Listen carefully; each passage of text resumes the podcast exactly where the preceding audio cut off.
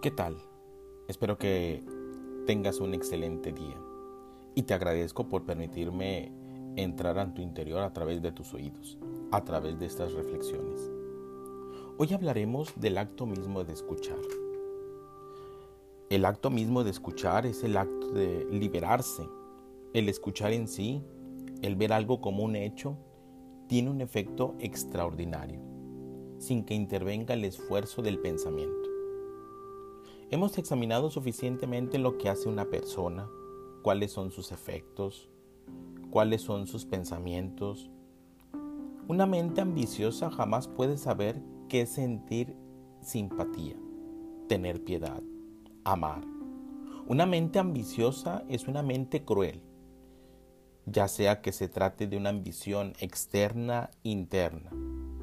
Si uno escucha en el sentido de ver algo sin evaluarlo, sin juzgarlo, ni reaccionar a ello, entonces el hecho crea esa energía que destruye, elimina, arrasa la ambición, que esto es el origen del conflicto.